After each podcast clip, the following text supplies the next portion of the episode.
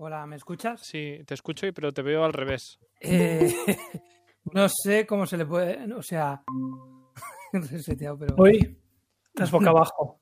¿Y tú nos ves bien o nos ves también boca abajo? Sí, sí, sí. No sé, somos nosotros igual- que nos os aguantamos y te igual- veremos al revés. Os da igual verme al revés. Bueno, es un poco extraño, pero, pero vale.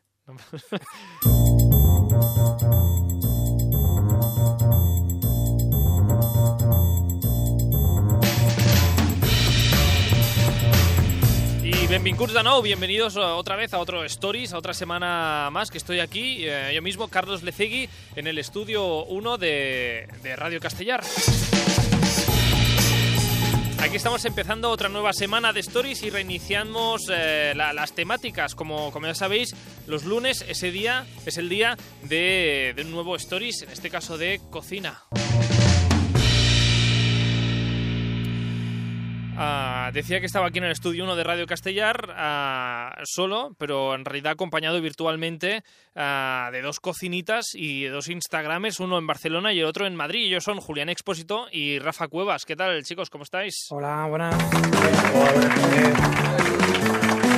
Decía cocinitas y también, eh, también Instagramers, porque por un lado Rafa Cuevas, eh, de la cuenta de recetas, recetas y sorteos, a Rafa comiendo sano. Exactamente. Estos últimos días la verdad es que ha habido unos cuantos sorteos, pero creo que ya por el momento no hay más. Estás a on Y fire con a- los con a la estás on fire con los sorteos, con la- los paquetes que te llegan a casa. Eso, bueno, los paquetes que me llegan a casa ya sabes tú que yo soy muy aficionado a comprar online, con lo cual eso es casi todos los días llega algo. Bueno, Hay que decir que ya, hay que decir a favor de las tiendas pequeñas que no solamente compro en grandes almacenes y páginas importantes, que también hay que consumir y comprar en tiendas locales que también por suerte poco a poco se van apuntando al tema de compras online, con lo cual ahí sí que sí que voy haciendo más compra. ¿Hay en tu barrio hay alguna tienda que tengas ah, fetiche? Eh, en el barrio, la verdad es que en tienda fetiche como tal, ¿no? En internet muchas. Si Ah. quieres te puedo decir muchas, vamos. Bueno, un día, un día hablamos de dónde compras tú, las cosas. Bueno, por otro lado, también está Julián, Julián Expósito, que empezó un perfil de cocina, un Instagram de cocina, y ahí se quedó. Oh, un perfil de cocina, si lo puedes llamar así. Hay cuatro recetas. Bueno, ahí te animamos a que, a que eh, sigas con esas recetas, a ver, no sé, que, que suba un poquito ese, ese Instagram también, ¿no? Sí, sí, ahí, ahí está el, el proyecto. Ahí está el proyecto, para que avance, que avance. Por cierto, que la semana, la semana pasada, no sé si os acordáis, pero en el programa pasaba esto.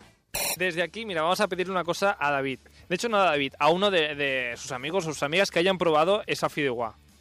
Por lo tanto, aquí, abajo está la música. David, envíanos una, una nota de voz de tus amigos opinando sobre esa fideuá. Por favor. Acepto el reto, totalmente. Sí, sí. Y ah, pues, pues David ha cumplido, chicos.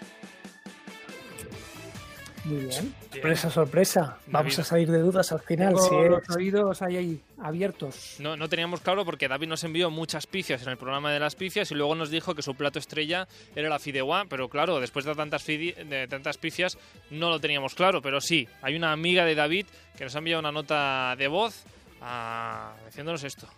Uy, la fideuá de David.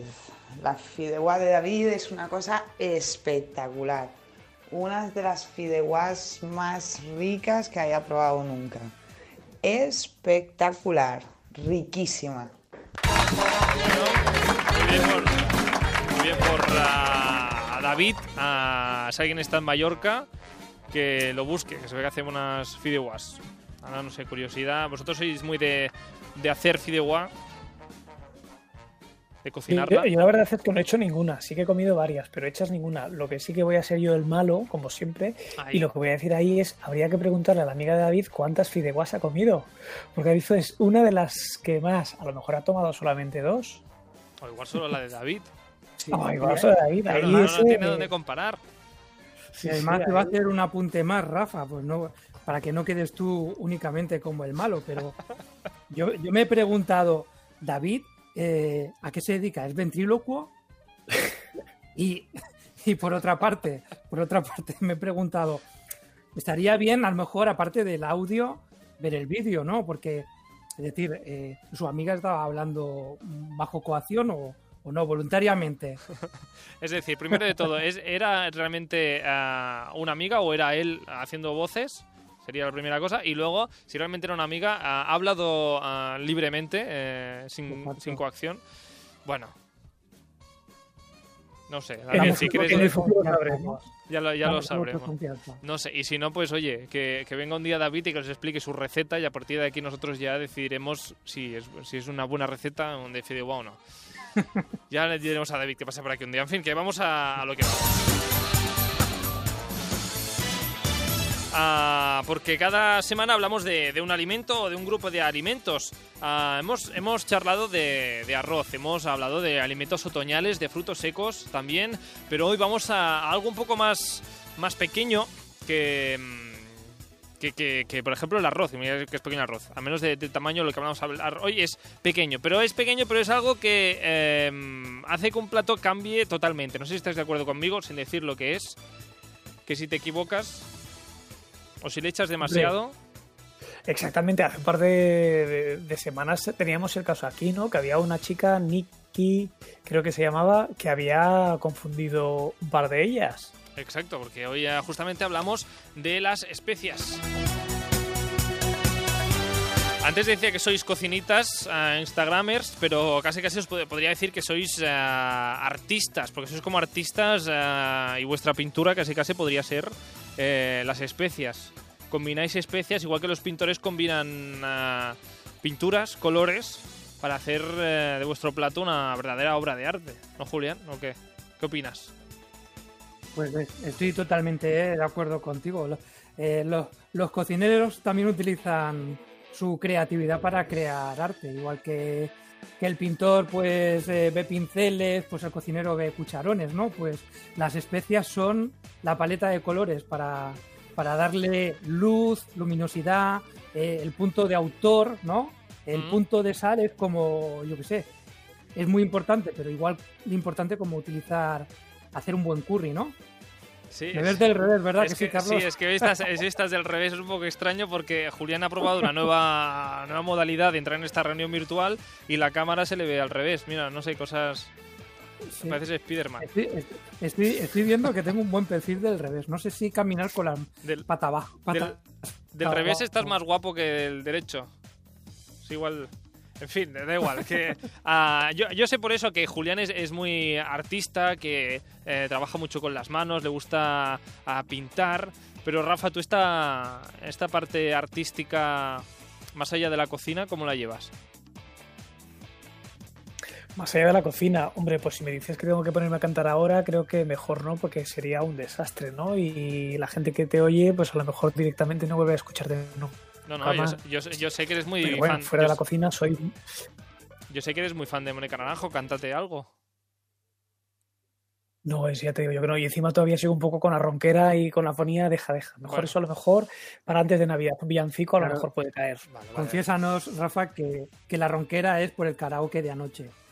Sin duda alguna. Y trasnochar y sobre todo el estar en la discoteca hasta las 6 de la mañana. Sí, sobre todo, sobre todo ahora. En fin, que, que eso, que es de especias hoy de lo que vamos a hablar y de hecho hay muchas y muy variadas. Tenemos azafrán, canela, tomillo, romero, pimien- eh, pimienta, pimentón, ah, nuez moscada y también tenemos algunos más exóticos como puede ser por ejemplo el curry, que, que en sí creo que no es una especia, es una mezcla de muchas de ellas. En fin, una gran ah, variedad y que al final cada una tiene, tiene su uso.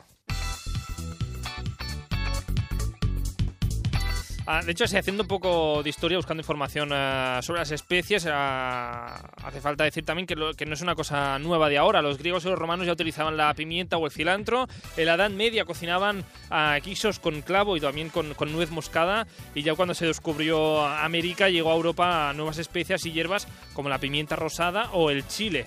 Mm, Rafa, ¿tu, tu especia favorita? ¿Tú tienes alguna favorita que, que intentas utilizar siempre que puedes? Pues mira, una de mis favoritas que casi la consumo habitualmente es la canela. Especialmente la de Ceilán. ¿La de? La de Ceilán. Eh, la que viene propiamente de Sri Lanka es mucho más buena, mucho más rica y con un toque dulzor y además no es hepatotóxica, que eso es muy importante saberlo. Que generalmente lo que tomamos es canela acacia, que la gente que abusa de ella puede tener problemas hepáticos de hígado. Y entonces, en mi caso, como soy de consumo habitual de la canela, tanto sea en un postre, en un café, incluso en un vaso de leche o en el yogur con, con una cucharadita, sin duda alguna la, la, la de Ceilán es la mejor de todas. Mm. ¿Tú, Julián, con qué especia te quedas? ¿Cuál sueles utilizar Pues, más? Pues la, la canela, la verdad es que me gusta mucho también como acompaña a muchísimos platos, tanto dulces como, como salados. Por ejemplo, lo he probado hace poco eh, con carne picada para hacer carne de hamburguesa, ¿vale? Y le da un toque súper interesante. Eh, desconocía esto de, de la variedad de, de la canela, ¿no? Entonces, tomo nota de ello porque a la hora de comprarla, comprarla fijarme de dónde procede. Mm. Eh, aparte de la canela, pues bueno, me gusta me gustan las hierbas provenzales, la, la pimienta, el orégano, eh, cúrcuma, eh, comino. Comino sobre todo si, si son guisos que están relacionados pues con que pueden producir gases, no sé. Es, es la ese segundo programa, Julián, que hablas de, de gases y de comino. Sí. Entiendo que, que lo utilizas por eso, ¿no? El comino. Aparte del sabor. Lo, lo tengo, lo, te- lo tengo ahí, en- el- el- lo tengo muy presente siempre que cocino algo Vale. así para no tener dificultades gástricas. Vale, en fin, bueno, en fin la- vamos a dejar las dificultades gástricas para, para otro día. Nosotros en el programa de hoy hemos decidido dividir el programa en eh, la- las especias, digamos, las hemos dividido en dos eh, grupos, digamos, las nuestras, las eh, de nuestro territorio, un poco más allá, y luego las que han venido de fuera, como por ejemplo, comentábamos antes, el curry. Pero vamos a ver, ¿quién nos habla eh, de los dos de, de las nuestras? De las nuestras, el de Madrid, el de la capital. El de la capital, Aquí claro. en el centro, que empezando por el kilómetro cero y repartiendo por toda España. Así Reparte, que ese reparte. sería yo y, y además es que tenemos especias, sobre todo la más importante, ¿no? Sería la del pimentón de la Vera, Mm. que es terminación de origen protegido, eh, que es espectacular y de hecho tengo que decir que, que he buscado información para hablaros un poquito, que no tenía ni idea y la verdad es que es muy curioso la historia, o sea que, que en un ratito os las cuento. No, no, ratito bueno. no, puedes empezar a explicarlo ya.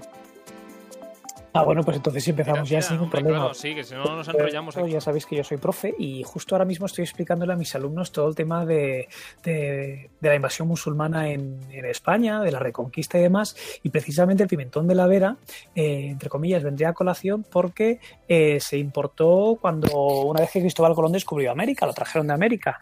Y se les eh, fue una ofrenda que se les hizo a los reyes católicos eh, en el monasterio de, de Guadalupe, que está situado en Entonces, a partir de ese momento es cuando empiezan a, a utilizar el pimentón de. O sea, utilizan el pimentón por primera vez en España. Y en concreto ya tenemos que viajar hasta el siglo XVI, cuando los monjes del monasterio de Yuste, que también está en Cáceres, empiezan a cultivarlo ellos, eh, pues básicamente, pues, pues eso, tenían todo el tiempo del mundo, toda la tranquilidad del mundo, y empezaron a jugar un poco pues con estas nuevas especias que, que en principio no, no existían en España. Y al final básicamente empezó a, a moverse directamente desde el monasterio hasta toda la zona de hacia toda la comarca de la Vera. Y la verdad es que, que es muy interesante porque fijaos, hoy por hoy, eh, mirad si es importante que se cultivan más de 4 millones de kilos al año, que es una burrada. Vaya. O sea, porque realmente, ¿cuántos kilos podemos utilizar nosotros de pimentón de la Vera en casa? Porque yo en mi caso, hombre, sí, utilizas un poquito, pero desde luego hasta llegar a 4 millones y medio, o sea, es una barbaridad, ¿eh? No sé, Julián, ¿tú utilizas mucho pimentón de la Vera? Pues Rafa, utilizo pimentón de la Vera bastante, en bastantes platos y de hecho ahora que lo comentas recuerdo en, un, en uno de estos viajes por, por Extremadura visitar eh, donde lo estaban eh, almacenando, fabricando y demás y, y, bueno, se veían allí montañas y montañas de color rojo fascinante. O sea, un, un espectáculo visual. No, que además lo importante que hoy por hoy todavía se sigue produciendo de forma tradicional. Es decir, lo que hacen los, los, agricultores que tienen el pimiento, lo recolectan. Una vez que lo recolectan, lo tienen que ir secando poco a poco con humo. Es decir, durante 10-15 días lo tienen encerrado, humo, lo van volteando cada día para una. Eh, es decir, hacen como montañas de, de, pimiento, lo van dando la vuelta día tras día para que realmente el humo vaya penetrando a todas las partes del pimiento de forma igual. Y lo hacen todo de forma manual. Una vez que pasan estos 10-15 días, es cuando ya sí que directamente lo lo llevan a máquinas y esas máquinas y esos molinos es lo que van a hacer y van a hacer el polvito de, pimentón de la vera. Pero realmente estamos hablando de un pimentón eh, que se empezó a utilizar en España tras el descubrimiento de América y estamos en el año 2020 y sigue siendo de la forma tradicional, con lo cual es bastante interesante, ¿no? Como dice Julián, sin duda alguna, impresionante para verlo. O sea, que el, pimentón deja de ser un eh, pimiento eh, seco, ahumado y, y Exactamente. Tal cual. Es decir, los pimientos que podemos tener nosotros, lo que pasa que sí que es verdad que eh, en concreto en la zona de la Vera utilizan cuatro tipos de pimiento, que si tengo que decirte si he visto yo alguna vez en la vida, no lo sé, pero lo tengo aquí en chuleta, sería el pimiento jaranda, el pimiento jariza, el jeromín y el bola. Y esos son los, los cuatro pimientos que darían lugar al pimentón de la vera en sus, en sus versiones dulce, agridulce o picante. Bueno, pues ya buscaremos qué tipos de pimientos son estos y cómo los podemos eh, distinguir entre otros tipos de, pimientos. Eso ya a nivel avanzado de pimentón para otro día. Ah, de todas formas, hoy... Por, por mm. cierto, que tenemos la, la, suerte eh, de contar hoy con nosotros de manera mm, virtual, no, porque no está aquí, pero bueno, eh, nos ha enviado una nota de voz Eva Pagés, que es eh, fitoterapeuta y bióloga y, mm, y, también amiga del programa, que nos ha enviado notas de voz desde Girona, que es donde, donde es ella, hablando de, de tres especias, entre ellas el, pimentón. Y de hecho, ah, nos, cuenta, nos cuenta esto de, del pimentón. El pimentón es un excelente antioxidante y contribuye a proteger las mucosas de los pulmones. ¿Con esto qué quiero decir? Que cuando hay un exceso de mucosidad, eh, ya sea por resfriado o simplemente del funcionamiento diario, nos ayuda a fluidificar esta mucosidad y a expulsarla de las vías respiratorias, ¿no? entonces a mantener una salud de nuestro sistema respiratorio. Eh, también es muy benéfico para el sistema cardiovascular y la verdad es que es una, es una hortaliza que tiene una gran variedad de, vitaminas. Contiene muchísimas vitaminas del grupo B, contiene una cantidad enorme de vitamina C, mucho más que los cítricos. y para la gente que no tolera, por ejemplo, zumo de naranja por su acidez o simplemente no le gusta, pues es una gran alternativa. Contiene muchísima vitamina C, que la vitamina C también es una de las bases que sostiene nuestro sistema inmunológico, ¿no? Tan importante en esta, en esta época que nos ha tocado vivir. Por una parte, esto del, pimentón, pero como decía Rafa, el pimentón viene del pimiento y claro, hay propiedades que tiene el pimiento que también las tiene el, el pimentón, además de las que ya nos ha dicho Eva. El pimentón rojo también contiene una gran cantidad de, de minerales, contiene fósforo, también contiene magnesio, potasio, calcio y una gran cantidad de hierro, también importante para las personas que tienen tendencia a padecer anemia. Entonces no está de más añadirlo en, nuestra dieta. Luego hay los, pimentones que son de más ah, los que pican, digamos. Eh, también os quería comentar que tiene una sustancia que se llama capsicina. También son muy beneficiosos para nuestra salud, pero además también pueden ayudar a como quemagrasas. Lo que pasa es que se tiene que tener ah, vigilancia con esta, con esta sustancia porque se tiene que utilizar a bajas, a bajas dosis. Pues uh, esto nos dice Eva del, del, pimentón, que no sé si Rafa, tú que has estado mirando un poquito cómo funcionaba, cómo se hacía el pimentón, uh, sabías de, por ejemplo, de la vitamina C del, pues mira, la verdad es que de los datos que tengo yo, a nivel vitamina minerales, no tenía mucha anotación. Sí que es verdad que, había leído muchas cosas positivas acerca de, la utilización del pimentón en la comida, ¿no? A nivel salud, pero la verdad es que eso es muy interesante y sobre todo, como decía, eh, que en esta época actual la vitamina C con el sistema inmunológico y el coronavirus es muy importante. Y también decía que además eh, a nivel pulmonar ayudaba a bajar la inflamación de, las vías respiratorias, que precisamente con el tema actual del coronavirus también es perfecto. O sea que todo el mundo, si no tienen pimentón en casa, que vayan directamente a comprarlo porque, porque realmente es buenísimo. Y a sacar eh, mucosidades también hacia afuera. Ah, de todas formas, ya pasada la página del pimentón, Rafa, ¿qué más tenemos aquí en nuestro territorio que podemos... Disfrutar? Pues ¿Qué, especias tenemos más? Voy a hablar de uno que precisamente y a mí personalmente no me gusta, que sería el orégano. ¿no? El orégano es muy típico tanto de la parte de Europa como de Asia y se utiliza eh, en la comida y a lo mismo eh, pues como, como medicina, ¿no? Llegando incluso a utilizarlo en nuestro lenguaje habitual, como por ejemplo la frase de no todo el monte es orégano. Es decir, que en su momento el orégano tenía que ser una planta muy importante para que incluso en nuestro refranero español tengamos eh, palabras ¿no? o frases que vayan en relación con, el orégano. Aunque ya te digo, en este caso el orégano, eh, utilizándolo en la oración, no todo el monte es orégano, significa que el orégano es maravilloso en comparación con lo que te puedes encontrar en el monte y a mí personalmente si podemos evitarlo, yo lo agradezco. Y eso que, por ejemplo, en Italia, imagínate, las pizzas, la lasaña, eh, pasta, la salsa de tomate siempre llenan lo- de orégano absolutamente todo. Y a mí personalmente, muy mal. Y mi estómago odia el orégano también. Claro, vaya, vaya excusa. La excusa siempre de que mi estómago no lo tolera bien. Sí, sí, Ah. fatal, muy mal, muy mal, ¿eh? Eh, seguro, bueno. que, a, seguro que a Julián le pasa lo mismo. A mi estómago le encanta el orégano. Ah, Vaya.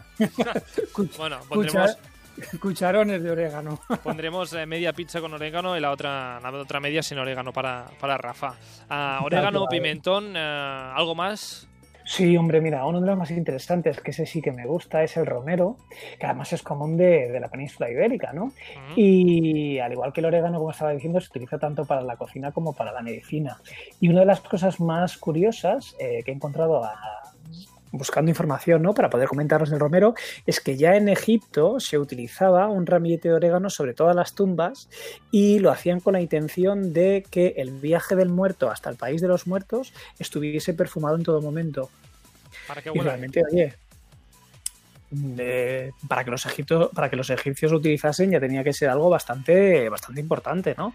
Y ya no solamente ellos, otras civilizaciones como los griegos o los romanos lo consideraban símbolo de, de regeneración.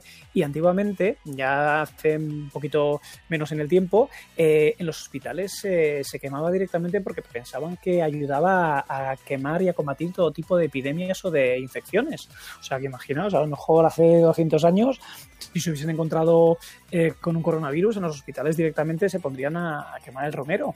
Pero bueno, no lo sé si realmente hace ese efecto o no, pero No sé si el romero es lo que utilizan para limpiar la- la- las casas de, de espíritus. ¿Es el romero?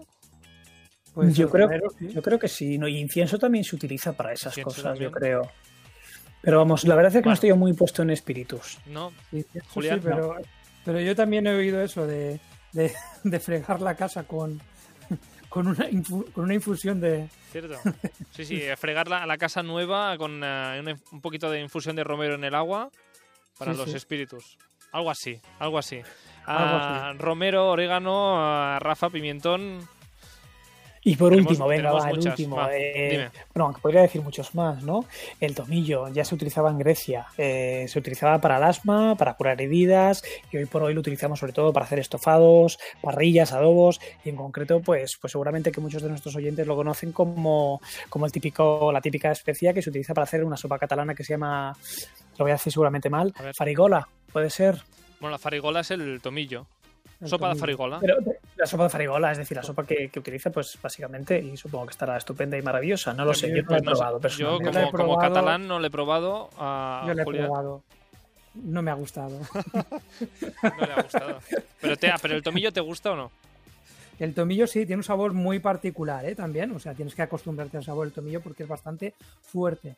Pero el tomillo sí, sobre todo en infusión, porque para temas resfriados va súper bien. Pero la sopa de tomillo no. No, la he probado y eh, no me ha gustado. Pero no sé ni. Julián, yo tengo una duda ahora para ti. Momento de tensión entre, entre, sí, sí, entre la infusión de tomillo y hecho, coñac, ¿no? Me preguntas. exacta- es, es lo que te iba a decir. Y la leche con coñac, ¿cuál sería en tu top 3 o en tu top 2? ¿Cuál es la que más nos recomiendas? A ver. A ver. eh, ¿cómo, lo, ¿Cómo lo explico? No, no, Para el coñac es antes. Antes de caer enfermo. Ah, ¿Vale? Cuando, cuando notas que vas a caer enfermo, el coñac. Eh, si ya has caído enfermo, el tomillo. vale. Venga, va, Vale. tomamos nota. Ahora que se acerca el frío, eh, vamos a seguir tus pasos. vale. Tenéis claro, ¿eh, Rafa? Ya. Sí, sí, sí. Clarísimo. En fin, Y la leche, eso sí, la leche, cuando la dejamos? Porque eh, directamente él habla del coñac, pero no ha dicho leche con coñac. Bueno, claro, es que directamente, claro, ya como habías hecho esa observación tan acertada de, de nube de nube de leche sobre coña, pues eh, mejor, mejor no volver a ese tema. Venga, Cambiamos hecho. de tema entonces. En fin, ah, hemos hablado del pimentón, del orégano, del tomillo, de la sopa de farigola. Am, tenemos muchos más, supongo, en, en nuestro territorio y en Europa, ah, sur de Europa. Ah, Rafa, ¿alguno más por nombrar? Nada, Sí, mira, sí que os voy pequeña a decir lista. una curiosidad. El último ya dejo que Julián eh, nos cuente las especias que ha traído él. He leído y buscado, obviamente, el azafrán.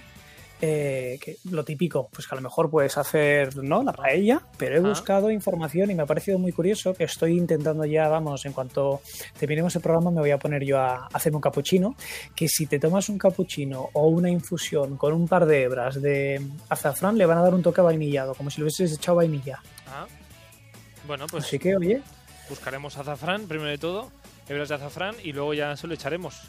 Tal cual, tal cual. Tal cual.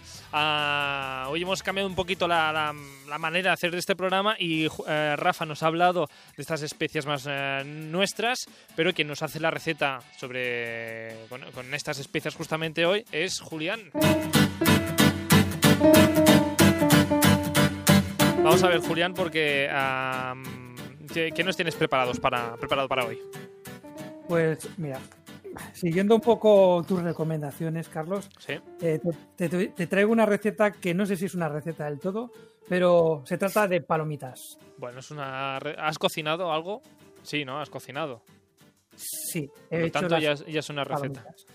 He hecho las palomitas. Pues ya está, una receta maravillosa. Palomitas con, ah, ¿con qué? Con alguno de estos ingredientes ah, que nos ha comentado Rafa, que por cierto espero que no sea el orégano, porque Rafa no lo hará. No, No. no, no, no, lo he tenido en cuenta y no lleva orégano. ¿Qué lleva? ¿Qué lleva? ¿Qué necesitamos para hacer esta receta? Mira, para hacer la receta básicamente es necesitas el maíz, por supuesto, el maíz de palomitas, Ah, ¿vale? Y luego necesitas una cucharadita, bueno, una cucharadita media de, de- de café, ¿vale? Siempre Mm. hablamos de café, eh, de pimienta, otra media de pimentón de la vera, media de sal y media de canela, ajá. ¿vale? Sí. Y, y bueno, y un- una cucharada sopera de aceite o cucharada y media, más o menos. Eh, depende de la cantidad de granos de palomitas que vayas a utilizar. Con, con esto haces un mejunjillo, ¿vale? Y embadurnas ahí las palomitas Sin- pero con el maíz o no, sin el maíz. con el maíz. Con el maíz sin, haber- sin, sin que haya todavía pasado por el proceso de, Antes, de- en de frío. explotación. ¿Vale? Entonces eh, lo dejas ahí, pues yo que sé, unos 10-15 minutos mace- macerando un poquito para que, para que coja suquillo, ¿vale? El- Mm. las, los granos. Y después entonces pues cocinas las palomitas. Tienes el método tradicional, el de, de hacerlo en la sartén, ¿vale? Entonces ahí pues lo haces en la sartén, eh, en el fuego. O Tapándolo, por un- favor. La gente que, que tape la sartén se va a hacer palomitas. Sí, por favor. Ha, ha habido problemas a veces que han saltado palomitas donde no tienen que saltar y, Sí, Se Te te mete en un el ojo y cristal. no da. Bueno, yo me refería a un cristal o un plato. Bueno, un plato no lo va a romper, pero, pero vamos. Eh, hay que evitar los accidentes. Tapad la, la sartén si vais a hacer Sí. palomitas, por favor. Sí, sí, vaya a ser que el vecino lo escuche y llame a la policía, no sé. Eh, exacto. Mm, si no es en sartén, ¿cómo lo podemos hacer, Julián? Eh, yo utilizo un, un cuenco que es para hacer palomitas al microondas, ¿vale? Es, eh, supongo que hay muchas marcas, yo utilizo una de las más conocidas. Vamos a Y decir. va- ah, sí, sí. ¿Qué marca es la de las ah, palomitas? El recipiente. El recipiente. Entonces pones en el recipiente. ¿Cómo, cómo se llama? ¿Pero qué marca es? ¿Qué marca es? Perdona, Carlos, es que ha habido un retardo con Ha la. habido- ya, ya- con la- ya me lo he imaginado. No pasa nada. Yo estaba, yo estoy intentando decir la marca por eso de los sponsors y esas cosas. Sí, sí, yo creo que ya ni hay ni sponsor ni nada. Los han vetado directamente. Ah, si lo hacemos Pues no. así de bien, cuando tenemos que decir una marca, bueno, que Julián ha utilizado el Lecue, eh, que, que lo podéis encontrar en cualquier tienda de... Sí. O sea, no exacto, el EQE. De Quería, quería mantener el, el misterio ahí, pero bueno. No, yo quería ver si Lecue nos enviaba alguna vez algún utensilio de estos para, para ver si lo podíamos probar y dar nuestra opinión aquí en el programa, pero ya, Eso es otro Venga. día. ya. Bueno, Oye, en os, fin. voy a, y os voy a decir una cosa. Yo tengo mi molde LQE de palomitas desde hace, no sé, 5, 6, 7 meses y todavía no lo he ¿No utilizado. has utilizado todavía? Pues es un La receta que voy a hacer va a ser la de Julián.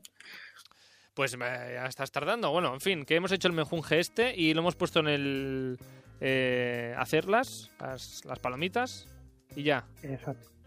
Exacto. Lo, lo pones en el microondas unos tres minutos más o menos y, eh, y ya está. Fin, fin de la receta. Está muy rico porque eh, ha pillado un poquito de sal, un poquito de pimienta, un poquito de canela, un poquito de pimentón, ¿vale? Y luego pues tiene un sabor diferente al que puedas estar acostumbrado de tomar palomitas. Mm.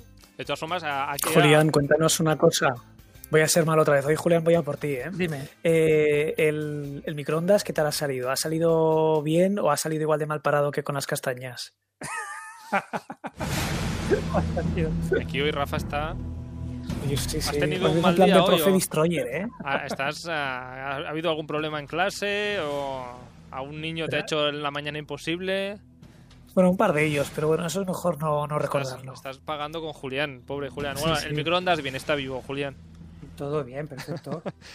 A ver, Todo la perfecto. ruedecita va, va para el lado contrario, pero bueno, no pasa nada. Bueno, igual es el momento de cambiarte el, el cacharro. To- te preguntaba, Julián, que, que, claro, si a alguien no le gusta el pimentón, por ejemplo, puede hacer variaciones en, esta, en este mejunje. Sí, aquí ya puedes eh, utilizar la imaginación para hacer el mejunje que te apetezca. Eh, yo presento este que, que es bastante interesante, ya que hablábamos antes de, de estas especias, pues para poderlas utilizar. Pero bueno, que las puedes hacer con cúrcuma, con comino, con canela, con, en fin, lo que se te ocurra. Con lo que sea, aquí cada uno imaginación al poder, creatividad, como los artistas que decíamos antes, pero siempre con el aceitito, que nadie se olvide del aceite.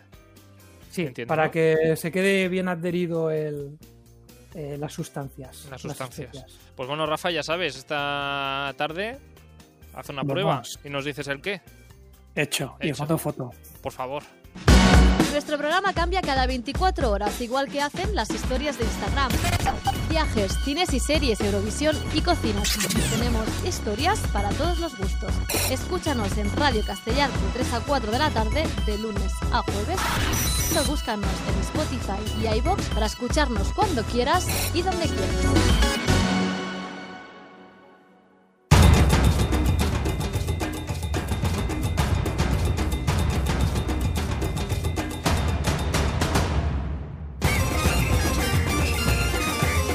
Después de, de esta receta de palomitas, que esos tambores, salud, ¿a quién has estornudado? Ah, no, No. no. Esa, es aquí mi amiga la que me ha dado con el micro. Ah, Que la está tengo aquí, por ahí. está aquí sentado Y- Rafa en, en el sofá o no sé dónde, Me ha, dado, me ha dado con la pata. con la pata, la amiga, la amiga, Mi la amiga. perra, la perra de, de Rafa. Ah, Ahí está. Exacto. Total, que yo estaba diciendo que estos tambores son como cuando petan las palomitas. Ah, así que van ah, rápido y como te- no te des cuenta te dan un tortazo. Y después de estas ah, palomitas, de esta receta de picoteo, volvemos a las especias y este, en este caso vamos un poco a las más, a las más exóticas, porque al final la globalización, el comercio con Asia, el descubrimiento del nuevo mundo, empezaron con todo esto empezaron a llegar otros condimentos a Europa. A Julián, tú hoy nos hablas de estos ah, condimentos, ¿no? De estas especias más extranjeras. Pues sí. Mira, Carlos, te, te voy a hablar de. ah, Podríamos mencionar muchísimas especias, pero bueno, para, para no aburrir con todas las especias del mundo, pues por ejemplo, te, te voy a traer, en honor a nuestras compañeras de, de niponismo, el wasabi, por ejemplo. Mm. El wasabi que, Vale. que, por cierto se toma, se toma es esa cosa verde que nos ponen a veces con, con el sushi. Ah, yo- yo- antes de, de- de entrar en materia, Julián, yo lo que quería comentar también es que al final llegaron todas estas especias ah, en esta en esta ruta de las especias justamente que, que históricamente se habla siempre de esta ruta de las especias. Tú, Rafa, como profe, haz- haznos un poquito de, de historia. Venga, va, pues mira, la verdad es que también es una, una de, las, de, de los temas más interesantes, ¿no? De cómo llegaron las especies a, a Europa. Y en concreto tenemos que ir, bueno, muchos años atrás. En concreto, por ejemplo, podemos hablar de, de Alejandro Magno, ¿no? Hace más de, pues hablamos de Alejandro Magno que nació aproximadamente en el 300 antes de Cristo. Ya directamente eh, traía pimienta y canela de la India y la acercaba a, a toda la parte de Europa. Pero sin, sin embargo, eh, la época más importante es la época medieval, en la que es cuando realmente, eh, utilizando eh, lo que era eh, la ruta de, de la seda se modificó un poquito para traer muchas especias eh, pues de otros países, ¿no?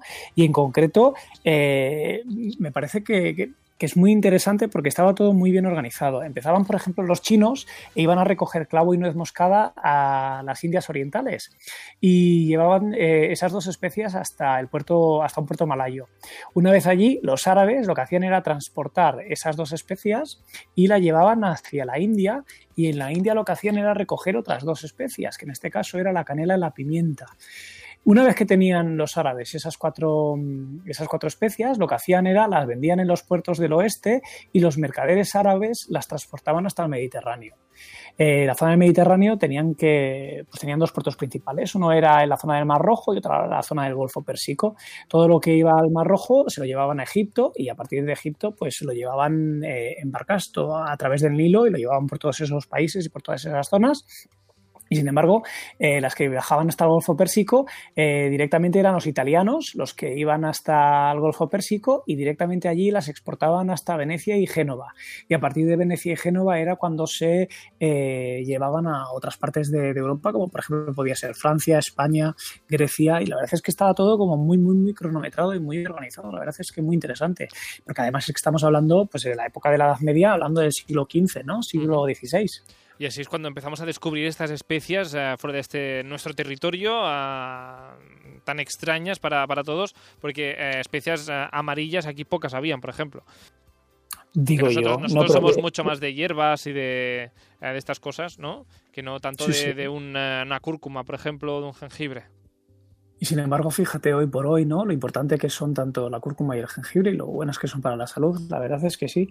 Bueno, muy bien. Y sobre todo, ya el último dato, eh, muy importante es eh, la gran labor que hizo eh, Marco Polo, ¿no? En la publicación de su libro, El libro de las maravillas del mundo, donde explicaba precisamente todas estas historias de transportes de seda, transporte de especias, de lujos. Que la verdad es que si alguien no lo ha leído, eh, recomendable, aunque haya vocabulario de, de antaño, pero sobre todo para hacernos un poco más eh, idea de cómo funcionaban y cómo trabajaban en aquella época. O sea que muy interesante. Recomendación también eh, más allá de la, de la cocina hoy. En fin, eh, Julián, que una de estas especias, no sé si fue la primera que nos quieres hablar hoy, porque decías que iba dedicada a quién? Niponismo. A niponismo, nuestras amigas A de niponismo, sí. a Laura y a Gira, A Laura y a Gira. que, que están eh, con nosotros pues cada mm, miércoles hablando ah, de cositas de, de Japón, en este stories, en este caso de viajes. Exactamente. Entonces, pensando en ellas, mira, te, trae- te traigo el, el wasabi, que es como una especie de... Es una pasta verde, ¿no? Que se diluye con agua y eh, al final es como una especie de pasta picante, lo que, lo que, aquí, lo que aquí nos ponen como wasabi. Sin embargo, el verdadero wasabi, ¿vale? Eh, es una planta que es tipo rábano o nabo, eh, que crece en unas condiciones muy especiales, es decir, es, es un- una planta un poquito pija, ¿vale? Lo que pasa es que ahora que hace poco en, en el Montseny han conseguido plantarla y que crezca y se comercializa en Europa. Aquí, sea en, que- aquí en Cataluña, en las, en la Serra del Montseny, en las montañas del Sí. Montseny, ah, han conseguido ah, plantar wasabi, que es una planta muy, muy pija. Muy pija, exacto. Eh, Mm. y la gracia del wasabi es que es lo rayas, es decir, el- el- esta pasta sale rayando el, el, el rabanillo, ¿vale? Y sale como una pasta de color verde, que es la que luego utilizas para condimentar el sushi. Es decir, a ver, va- vamos por pasos, porque la, la parte del wasabi que se raya, digamos que es la raíz, ¿no? Has comentado, creo. Todo tiene un tono verdoso, de ahí el color verdoso del wasabi, pero lo que hacen no es ni triturarlo, ni secarlo como el pimiento, ni nada. Lo que hacen es rayarlo. Como si rayaras un trozo de jengibre, vamos. Sí, sí, rayarlo y al final es- se produce magia. Cuando lo ves rayado, Pero, pero es, no sé, es casi mágico. pero el, el- el que nos llega aquí eh, no es este wasabi, ¿o sí? Es como una especie, al menos el que se comercializa, es como una, un sucedáneo de, de wasabi, que, que quizá haya sufrido algún tipo de tratamiento parecido al, al, que, al que hacen con el pimentón de la vera, que luego cuando lo diluyes con agua se convierte en, en esta pasta que se utiliza. Mm. Am, pues mira, wasabi ya sabemos de dónde viene y pica por eso, ¿no? ¿La, has probado tú, el wasabi original de Japón? El, el original sí, y es diferente al que aquí nos ponen. la verdad es que es, es más suave y está mucho más rico. Mm. No sé, vale. Habrá que probarlo. Eh, por otra parte, ah, no sé si tenéis aquí apuntado el, el jengibre, Julián, que a ti no sé si te gusta, si no te gusta, si lo tomas a menudo, con tus el infusiones gen- estas de resfriado, el coñac. El jengibre, el jengibre me encanta eh, como, como especia como, y como hierba también. Eh, antes hablábamos del, del tomillo, ¿vale? Sí. Pues el jengibre con el tomillo en infusión ya redondeas aún más en el tema de resfriados la infusión, Mm. ¿vale? Pero aparte de tomarlo de esta manera, yo por ejemplo lo que hago es que me, me lo como encurtido. Igual que te comes unas, eh, unas olivas, Sí. pues encurto el jengibre con, con un poquito de agua, un poquito de vinagre, vinagre de arroz, ¿vale? Eh, un poquito de, de azúcar Ajá. y cortado y pelado muy, muy fino, Sí. eh, pues cada día me como unas rodajitas. Tiene también, es un sabor fuerte, ¿eh? es un sabor que tienes que acostumbrarte a este sabor, pero Co- Como para acompañar, ¿no? En un platito al lado, te comes eh, lo sí. que sea y luego al lado el, el platito de jengibre encurtido. Am- allí en Japón te ponen, te ponen con todos los platos que te ponen un poquito de jengibre te ponen de, acompañamiento. Aquí Ah. están las olivas. Pues justamente de- del jengibre también nos ha hablado Eva, que hablábamos antes, Eva Pagés, fitoterapeuta de Girona. nos ha hablado también del jengibre, que es, eh, es esta raíz de la cual ella nos, nos explica un poquito, un poquito más. Ah, el jengibre es una raíz ah, originaria del sudeste asiático que se utiliza muchísimo en la cocina tailandesa. ¿Quién no y quién no lo ha utilizado ¿no? en casa hoy en día para cocinar? Ah, ¿Quién no recuerda sus pollos al, jengibre? O las galletas, también están muy ricas las galletas al jengibre. Pero en fin, aparte de la cocina, las propiedades que tiene el jengibre como planta medicinal es un gran tonificante, nos da vigor, también ah, favorece la digestión, aunque se tiene que, vigilar siempre un poco con, las, con el tema de las dosis, porque si se tiene la mucosa del estómago y del intestino un poco fina eh, y sensible, depende de las dosis que se utilicen de jengibre, podría irritarla un poco, ¿no? Y provocar un poco de malestar. Que cuidado también con, eh, con el jengibre y de todas formas Eva también nos dice que además de todo esto es anti, antiinflamatorio, que esto es lo más eh, conocido del, jengibre, pues ella también nos lo dice, es anti, antiinflamatorio. Luego también eh, es un gran antiinflamatorio. Yo lo utilizo muchísimas veces cuando tengo dolor de garganta, ¿no? cuando tengo las anginas inflamadas. Hago una infusión am, y le pongo miel y limón y esto va súper bien también para, para calmar la inflamación. Ah, la verdad es que puede ser un gran antiinflamatorio. Lo que pasa es que para, ayudar con dolores más fuertes, como podrían ser los dolores menstruales o dolores de procesos traumáticos, como serían esguinces, en este caso yo aconsejaría más, más que una infusión, que no, hará mucha cosa. aconsejaría tomar cápsulas que ya vienen estandarizadas, que se compran en cualquier establecimiento de productos naturales, para farmacias, farmacias y son mucho, están mucho más concentradas que la raíz que poda- podamos cocinar en casa, ¿no? Y ojo que, Eva también nos dice que el jengibre es eh, una especie antimética. A, a Rafa, ahora te pongo a prueba yo a ti. ¿Qué, qué significa como profesor? A ver si lo sabes. a- algo antimético. Eh, sí, la verdad es que me suena mucho. Seguramente que meta la pata, pero tiene que ver algo con, con la sangre, ¿o no? No, no, no tiene. No, la verdad No, es, que me no, suena pero- muchísimo el término, pero ahora mismo estoy totalmente más pillado, ¿eh? Bueno, escucha, escucha a Eva a ver si, si ves la luz. El jengibre es una planta que es antiemética. Y a ver, este palabra, este palabra que utilizamos en el mundo sanitario, ¿qué significa, no? Antiemético significa que ayuda a contrarrestar los efectos de, la, de cuando tenemos ganas de vomitar, las náuseas, ¿no? Incluso la pueden utilizar en embarazadas ah, y, o y gente que se marea en el coche, por ejemplo, ¿no? Tienes desde, puedes hacerte una infusión, pero también existen, existen pastillas, ¿eh? Para estos, para estos temas porque están más concentradas. Antiemética a Rafa, pues eso, que ayuda. No, no, sí, además es más pillado porque sobre todo mi perra que tiene muchos problemas eh, gastrointestinales toma pastillas antieméticas, o sea Ah, que no he caído bueno. yo ahora por... pues Bueno, eso. Es la hora de la siesta. es la, exacto, que ya es la hora de la siesta, ya has comido y no te dejo hacer la siesta por hacer el programa. En fin, hemos hablado del wasabi, ya hemos hablado del jengibre. ¿Qué más tenemos, Julián? Pues eh, bueno, antes hemos hablado un poquito del curry, ¿no? Mm. Pues el curry. ¿Qué es el curry, no? Sería la gran pregunta. ¿Dónde sale el curry? Exacto. El curry, pues mira, eh, es un nombre adoptado en Occidente para descubrir unos platos elaborados con una mezcla de especias más o menos picantes, ¿vale? Ah. Eh, cada región y tal vez cada cocinero tiene su curry. Eh, que esto, esto lo aprendí un poco eh, viendo una película a 10 metros, un viaje a 10 metros, ¿vale? Que, que habla un poquito de buscar tu curry. Bueno, también es una comedia dramática. Buscar tu curry. Busca tu curry. Parece, el, eh, no sé, buscar tu, tu finalidad en la vida, ¿no? Ah, no, yo Sí. en tu crash no. Yo me refería a... eh, busca tu objetivo, busca tu curry. Exacto. Bueno. Busca tu mezcla perfecta, una mezcla de, de, de varias especias, ¿vale?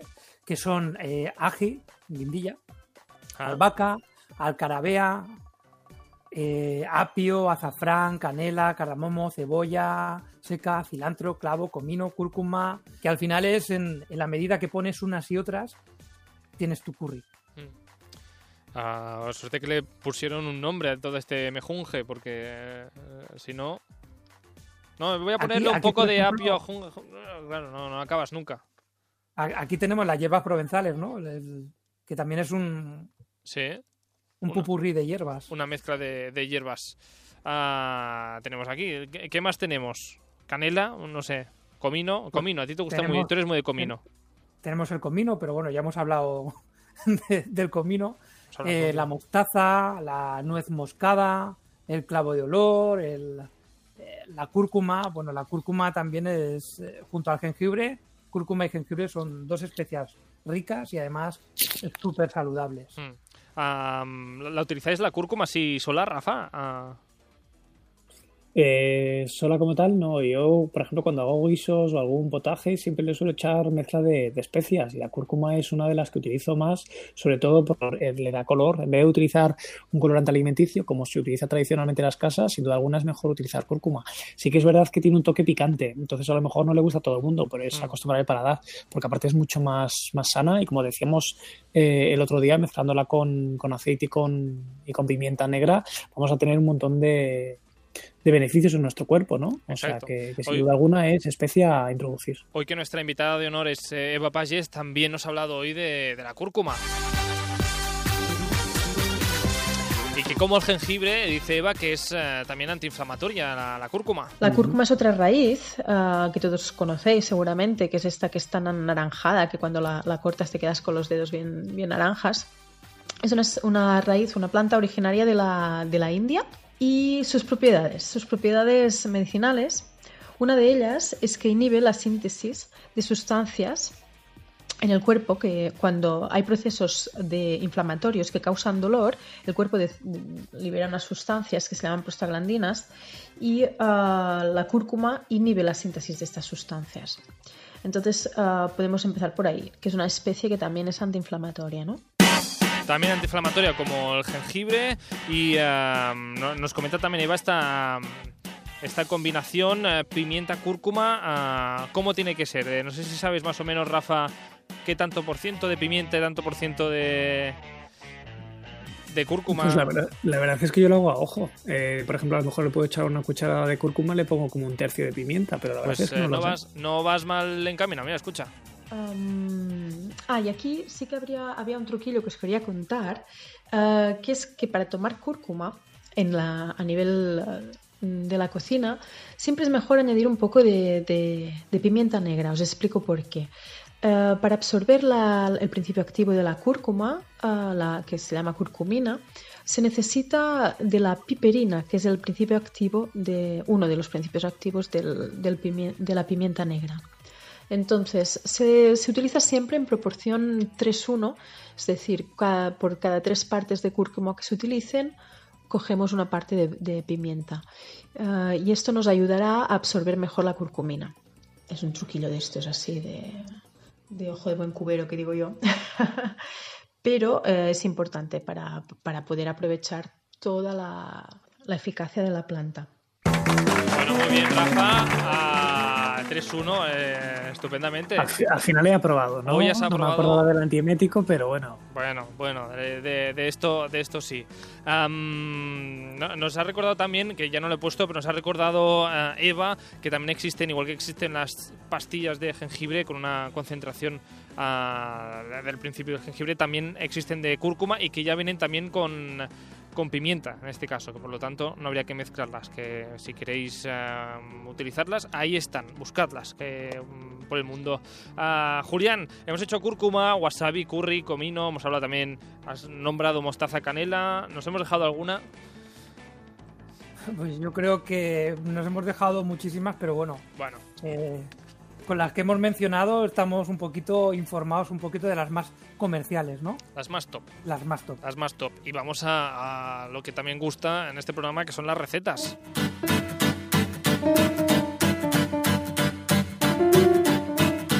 En este caso, con un poquito, no sé si de cúrcuma, pero curry seguro que lleva esa receta que nos trae Rafa hoy. Pues la verdad es que sí, es una receta que para mí me resulta espectacular.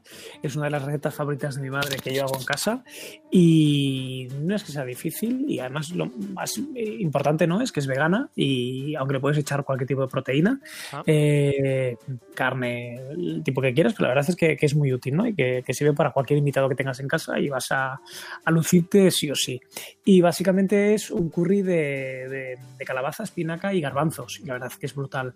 No sé si Julián ha probado alguna vez alguna composición así parecida, pero si no, que coja lápiz y, y papel y que tome nota, porque la verdad es que merece la pena. Si no recordamos que re- tiene buena pinta. Recordamos Sí, sí, igualmente que estas eh, recetas las colgamos ah, en Instagram, no en un post porque no nos cabe todo, pero en los comentarios de- del eh, programa, del Instagram del programa, que es stories.radiocastellar, podéis ver no solo el resultado de Julián y de Rafa en estas eh, recetas, sino también podéis ver la explicación allí de la, de la receta en cuestión. ¿Qué necesitamos, Rafa, en este... Con esta, con esta, para esta calabaza con curry y garbanzos y espinacas. Pues, pues, pues lo que vamos a necesitar es una cebolla grande, una calabaza, un bote de garbanzos. Yo generalmente utilizo bote ya cocido porque te ahorra bastante tiempo en el trabajo, pero si tú quisieses eh, cocerlos por tu cuenta también lo puedes hacer. Una bolsa de espinacas, aproximadamente 300 gramos, una lata de leche de coco de 400 mililitros y es importante remarcar lo de la lata para que la gente no vaya al supermercado y se compre la botella de litro de eh, leche de coco que venden, que es como una bebida vegetal que nada tiene que ver con la que realmente viene en, en la lata, ¿no? Que sería pues propiamente la, la carne de coco y la grasa de coco, toda trituradita, toda junta. Y luego por Bueno, es último, claro, pues, claro, Rafa, es que perdóname, pero es que aquí está el problema de llamarle leche a cosas que no son leche. Es que ahora tú dices leche de coco y claro, hay dos productos en el supermercado que podrían ser leche de coco. Ese es el problema. No, si básicamente es el mismo, ¿no? Lo que pasa que uno es muy diluido y el otro es muy concentrado. Ah, pues muy Entonces concentrado. nosotros el que necesitaríamos sería el concentrado. El es concentrado, el de la lata. Buscad la lata. Bueno, ¿qué, hacemos con todo esto? Eh, bueno, perdona, y te has olvidado que no me has dejado terminar las especias. Es Ah, que si no hay claro. especias no hay receta. Perdón, sí. Y ahí sí que, en mi caso, yo te digo que yo utilizo sal, pimienta, eh, ajo en polvo, comino y directamente tres de curry porque me gusta mucho el sabor a curry. Pero ahí todo depende de, de cada familia, de cada persona que utilice su, su mezcla, que busque su curry, ¿no? Como decía Julián. Que busque su curry. ¿Qué hacemos con todo esto? Ahora sí. Sí, lo que tenemos que hacer primero es, eh, una vez que hemos picado las cebollas, las vamos a pochar con un poquito de aceite y antes de que acaben de pocharse, le añadimos las especias y mezclamos bien. Lo que vamos a hacer es que las especias impregnen muchísimo eh, pues todos los alimentos, ¿no? Una vez que ya está toda la cebollita muy bien pochada, vamos a añadir los trocitos de calabaza que previamente habremos picado y lavado y lo que vamos a hacer es pues, removerlos durante un minutito aproximadamente y les echamos un dedito de agua. Eh, tapamos la olla en la que vayamos a cocerlo para que vaya con el vapor propiamente, vaya ablandando un poquito.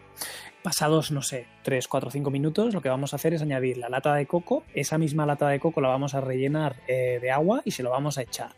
Eh, vamos a tapar la olla, vamos a cocinar a fuego medio, pues una vez que empieza a hervir, básicamente, pues aproximadamente 20-25 minutos.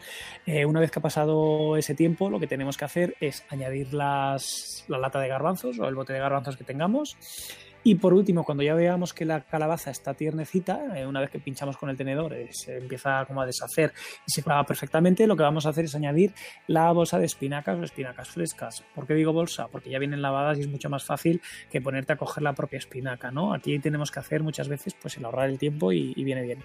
Una vez que añadimos la, bolsa de espinacas, tapamos la olla y en cuestión de 5 minutos tenemos el plato preparado. Muy bien, ¿qué tal, eh, Julián? ¿Qué te parece? Pues estupendo. O sea, cuando vuelva a escuchar el podcast. tomarás nota. mira, Julián, te voy a hacer un inciso. Tienes que meterte en Instagram, Rafa, eh, Rafa Comiendo Sano, y ahí directamente vas a encontrar esa receta y otras muchas. Y si no, te la envío por privado. Perfecto, pues, pues cuando acabemos voy a mirarla. Y además, eh, Julián, que es temporada, bueno, si no ha acabado ya, temporada de calabazas. Seguro que podemos encontrar una, seguro que podemos encontrar una buena calabaza por, ahí cerca. Claro, es estupendo. Estupendo. Pues bueno, con esta receta acabamos esta primera parte del eh, programa. Ah, gracias, Rafa, por esta receta de calabaza curry. Julián, gracias por tu receta también de, palomitas, que por cierto, ¿qué nombre tenía? Que no lo hemos dicho. Con, con esta ah. poesía que haces tú siempre con, los títulos. el, el, título, bueno, es que Mira, le había titulado Silogismo aristotélico en un fundido de queso sobre una explosión de rosetas.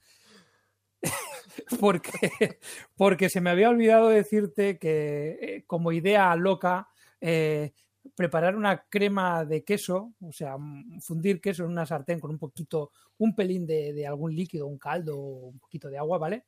Y una vez tienes las palomitas que han petado, le echas por encima este fundido de queso eh, y aquí tendrías unas palomitas con queso. Eh, unas palomitas con queso que, están muy ricas.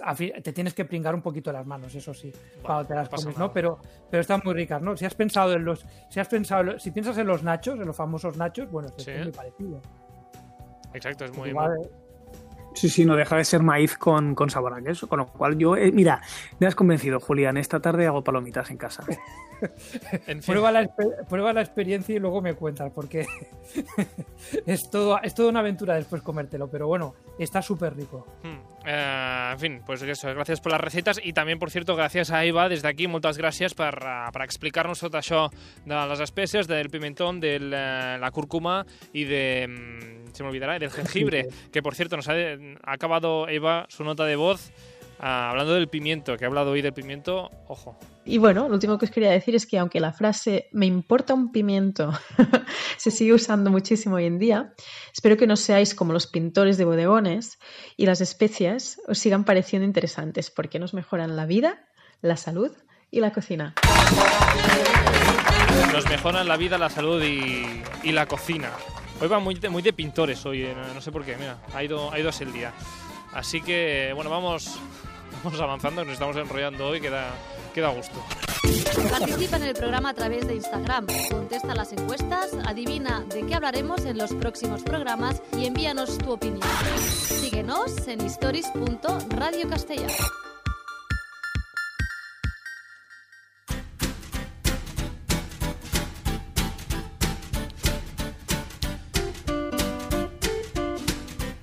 Y hoy que, eh, para, acabar, digamos, de redondear el programa, ah, ahora que charlábamos de, condimentos, de especias que venían o que vienen de otros países, hoy hablamos de eso, de comida de, otros países.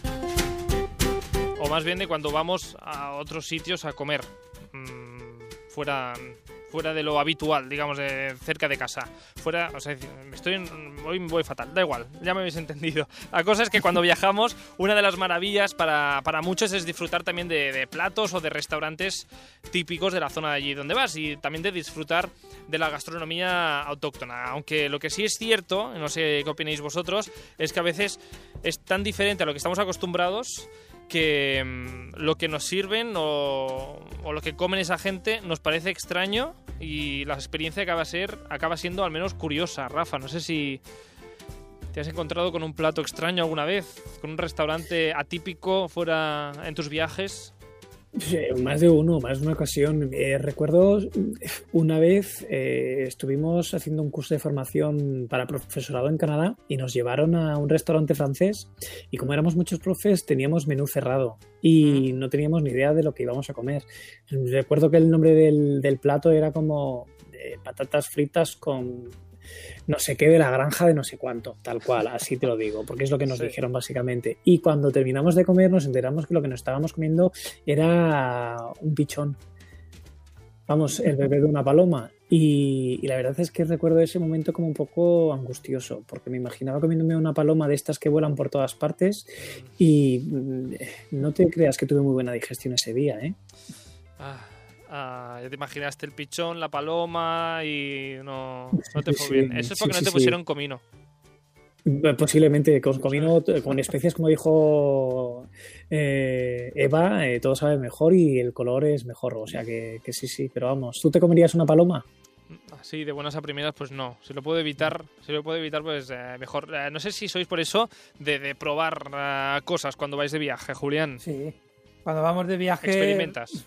Lo, lo primero que hacemos es buscar a ver qué se come allí, para luego encontrarlo y probarlo. O Hmm. sea que, que ¿Tú, sí. tú, Julián, qué es lo más extraño que te has eh, llevado a la boca? Hablando de comida. Bueno, no sé si alimentos. extraño, ¿eh? pero, pero la experiencia así más... El sake. Mira, te voy a hablar del sake. Pro- probar el sake en Japón. Pero el sake es un licor, Eh, ¿no? Es un licor, sí. Mm. Es, un, es un licor, bueno, es como una manera de llamar a, quizá al, al licor, porque hay, hay diferentes variedades, ¿no? Entonces eh, pro- probamos el... Hicimos un tas de, de sake Como una cata. y entre... Sí, una, una, una cata. Y entonces entre, entre estos estaba uno de ellos que era un meshu, que está hecho de ciruela, una ciruela de Japón. Que, que es, esto es tremendo. O sea, tenéis que probarlo porque es eh, mm, un licor estupendo. Vale. Eh, entonces probamos aquí los diferentes saques y después estuvimos haciendo una visita en un pueblecito por ahí en Japón, en las montañas, eh, junto a Heidi, cerca de donde vivía Heidi. Y eh, entonces eh, fuimos a un lugar donde elaboraban sake, o sea, Ah. donde explicaban la elaboración del sake tradicional, Como un museo del sake. un museo del sake. Ah, muy bien. Y entonces al finalizar el- la visita te daban a probar sake. Y claro, en, en nuestra mente, en mi mente estaba el recuerdo del umeshu, espectacular, sabroso, con un olor estupendo. Sí. Y eh, básicamente lo que nos dieron a tomar fue eh, como una especie de brebaje fermentado de arroz que había alcoholizado con grumos. Eh, entonces, claro, mm, nos lo ofrecieron y tuvimos que bebérnoslo. Yo discretamente me giraba para beberlo y, es, y esconder mi, mi- cara. ¿no? Mi- De- de- no te gustó demasiado, estoy viendo este sake. no me gustó demasiado, me lo pude Bueno. tomar y, y- y claro, ay, muy bueno, muy bueno. Pues toma otro, toma otro, prueba más. Eh, imposible huir de aquello. No, no, claro, ¿cómo vas, cómo vas a decir que no a, a esta gente tan servicial como son los, los japoneses? Ahí está. Ahí está, claro. En fin, pues eso nosotros, que por cierto, nosotros aquí comemos el conejo y en muchas, muchas partes del mundo que lo ven una aberración. Así que aquí nosotros raros también. Como nosotros, eh, hay civilizaciones que se comen el conejillo de India, si se lo comen como conejo. Y aquí nosotros lo que hacemos es cuidarlo y tenerlo de mascota. Como que nosotros. ¿El qué? Ah, el, el que, el que tenemos nosotros como, como mascota, ¿te refieres? El conejo. Claro, sí, sí, sí. O sea, no me refiero a conejo, sino nosotros tenemos el, es que me sale en inglés es guinea pig, pero no me acuerdo ahora en español, cómo se llama de otra forma. El conejillo de Indias, la cobaya. Ah, la cobaya, exacto, la cobaya. Aquí la tenemos en, en nuestra casa, muy bien mona, y en otros sitios la la fríen, la rebozan, en fin. Da igual, no vamos a hablar de. Ya hemos hablado suficiente de, de cobayas y de palomas hoy. La cosa es que eh, hemos. eh, pues eso, hemos empezado a, recibir notas de voz de diferentes oyentes explicando pues estas experiencias gastronómicas ah, fuera, fuera del territorio. Y en este caso hemos hablado, o nos ha enviado una nota de voz Eugenio. Eh, Eugenio nos explica que fueron a, a Francia, a la zona de la Provenza, no sé si habéis ido.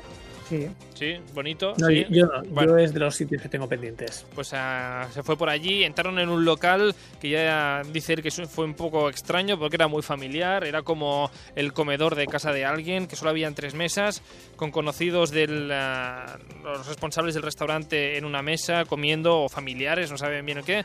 Pero bueno, la cosa es que le dieron, les dieron mesa, se sentaron y llegaron, llegaron llegó el momento de, de los postres y... Pues no, no- no sé qué pasó. Total, cuando entre risas, vinos y demás llegamos a los postres, nos ponen una carta de, de postres, sobre todo eran tipos de crepes, había muchísimos tipos de crepes dulces. Había una que, que- que yo particularmente estaba mirando, digo, mm, crepe de chantilly. Uy, ¿esto qué debe ser? Pero con este nombre debe ser algo muy glamuroso, debe tener algún tipo de ron o algo. Y claro, un amigo de los que estábamos ahí comiendo dice, uy, uy, esto debe triunfar mucho porque lo está pidiendo todo el mundo. Claro, a todo esto digo, bueno, pues nada, habrá que pedirlo, porque si lo pide todo el mundo, debe ser la- el triunfo de la casa. Ah, chantilly, él vio chantilly, vio que en todas las mesas decían chantilly, chantilly, ah, pues él, ¿qué hizo? Pues tú si no sabes qué es algo y todo el mundo lo pide, Rafa, tú no lo pides también. Eh, depende de la pinta que tenga. Si veo que tiene pinta comestible, a lo mejor sí, si no, no. Sí, no, pues él lo pidió, claro. Total, cuando viene la, a tomar nota de los postres, les digo, bueno, yo quiero un, un, un de chantilly. Te lo digo con el peor francés macarrónico que del mundo. Total, ¿cuál fue mi sorpresa? Y esperando que fuera el mejor postre del mundo, aquello dices, guau, esto debe tener a lo mejor algún tipo de, de licor o especias de algo. Y con todo, con todo este nombre tan glamuroso, total, que resulta que cuando me lo traen es algo tan básico como una crepe con nata. Y punto. Total, se rieron de mí mis amigos diciendo, bueno, a ver, eh, es que no sabes lo que es el chantilly. Digo, pues no, pues es nata. Digo, ah, pues bueno, ya, ya seguro que no se me olvidará. Y no, no se le olvidó seguramente a, a Eugenio que chantilly es nata. A, a- Claro, es que, es que aquí, eh, aquí Eugenio se, se vio influenciado por malas Claro, influencias. es lo que pasa que a alguien le dijo esto seguramente eh, lo pide todo el mundo y será que es muy bueno, pues al final era solo nata. A Rafa, tú el, término chantilly lo tenías dominado, por eso. Sí, ese sí lo tenía dominado.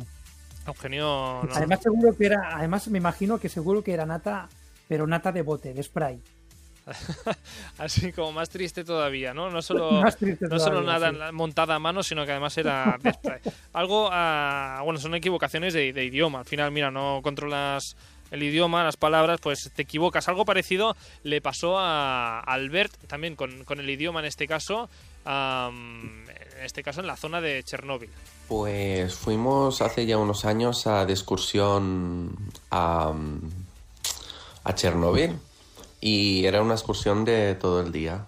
Entonces entraba, entraba el menú. Y cuando acabamos la excursión fuimos a, a comer y de primero había mm, una sopa de color rosa que supos- suponemos que era de, de remolacha. Nos miramos y aquello era incomible. Pero parecía típico de allí, no sé. Parecía típico de allí, sopa dice que de remolacha. Rafa, ¿tú cómo lo verías esta sopa?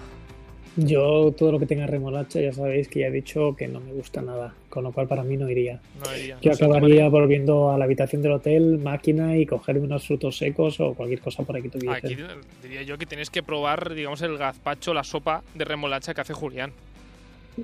Bueno, pues eso en cuanto nos quiten el confinamiento, hacemos una quedada en condiciones y probamos alguna de nuestras recetas eh, más espectaculares y ya. Traes un tupper, es que aquí somos dos, dos de Barcelona, uno de Madrid, tendrás que venir tú. Ah, nos traes un tupper de calabaza, por favor, de calabaza Venga. de curry y, y ya aquí ya te cocinamos. O te cocine Julián, mejor, en fin. Que, que- que te cocine Julián. También hay, hay platos españoles que a la gente odia. Desde, desde Instagram, Alex nos dice que no puede con los callos, que no entiende cómo la gente disfruta con ellos. ¿A favor de los callos o no? Entre medias. entre medias. Ah, también, em, de hecho, tenemos otra anécdota, en este caso Mireia, que, que en este caso no, no fue comer fuera de casa, sino que la gastronomía extranjera llegó a casa, a casa de Mireia. Un día llevé a casa de mis padres una bolsa de, de edamames para picar en una comida familiar. Y como sobraron unos cuantos, bueno, pues los volvimos a dejar en el congelador de mis padres. Entonces otro día mi madre no se acordaba que era eso y decidió hacer un, un hervido de, pata- de patatas y habichuela verde. Y como vio aquello, no, no lo leyó, vio que eran, parecían habichuelillas y lo puso en el hervido de patatas. Total, que a la hora de, co- de comérselo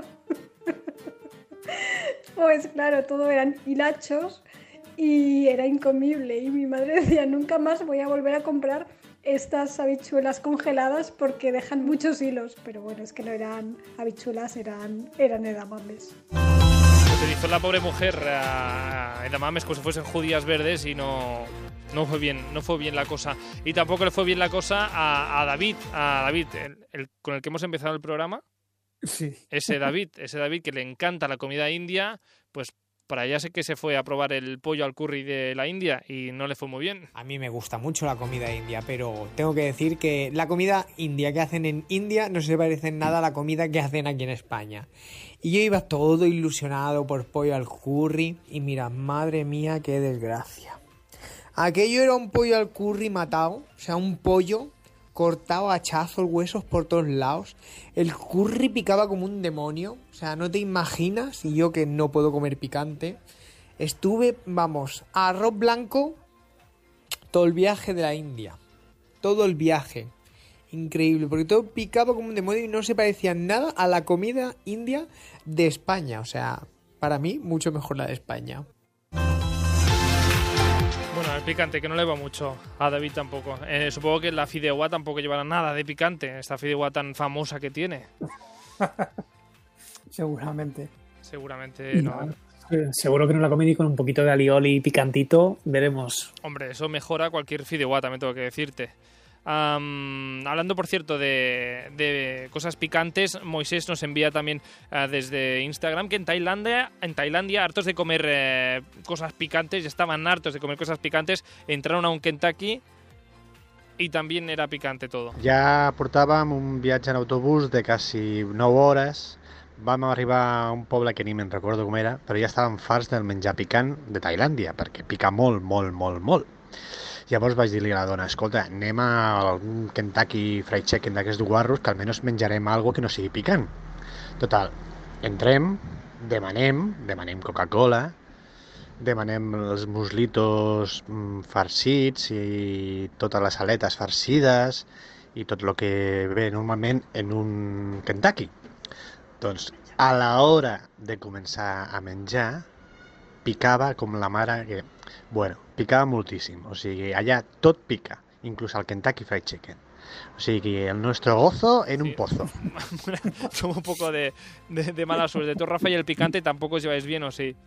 A mí me chifla el picante, pero también tengo una, una anécdota parecida, ¿no? Lo que está comentando. Eh, mi primer vuelo a Estados Unidos lo hice volando con Air India y todo era picante. Era muy picante. No había nada que no picase. De hecho, cuando vino uno de los azafatos, pues ya la tercera vez que te traen algo de comer, dije, por favor, ¿tenéis algo que no sea picante? ¿Y sabes lo que me dieron? Una botella de agua. Bueno, es lo, lo único que les quedaba no picante. Tal cual. Lo único que sin, tiene. sin más ni más. Era lo único que no picaba, exactamente. Ah, ya casi casi para, para acabar hoy, también Iris nos ha enviado una- un mensaje a través de Instagram que dice, no, a, a raíz de que explica alguna anécdota gastronómica fuera, fuera del país, dice, no puedo evitar recordar un restaurante, peluquería, zapatería de Kioto y el culo de vaca. Aquí Iris, no sé, no sé exactamente qué comió ese día. Pero entre que entró en una peluquería, zapatería que también servían comida y que dice que comió culo de vaca, aquí necesitamos un poco más de explicación. Sí, sí. ¿No, Rafa? Digo yo. Demasi- demasiado visual. O sea, Ya. me veo a la gente probándose los zapatos a la vez que te están dando una sopa, no sé, en un zapato de tacón a lo mejor, y el culo de vaca me despista un poco. A lo mejor es que también tenía parte granja, no lo sé. Ya le preguntaremos. Necesitamos, ne- necesitamos un audio, Carlos. Necesitamos más detalles de este, de este culo de vaca. En fin, sea como sea, hay que saber qué se pide cuando te vas por ahí y no como yo que me hice el listo en Francia pidiendo un andouillí, que no sé si sabes lo que es. Julián, No. Rafa. Pues No. eh, resulta que era una salchicha hecha de intestinos y del estómago del cerdo, así todo dentro de la salchicha. Y de hecho a veces también lleva cuello, ah, pecho, cabeza o corazón, allí todo empaquetado en una, en una piel. Muy rico, oye, ¿eh? muy nutritivo. Yo, sí, yo que soy del grupo de- del que comentaba antes Alex, no amante de los callos, pues era una salchicha de callos. Casi, Yo tampoco casi. me la comería, Carlos. No, no, yo, ta- yo tampoco.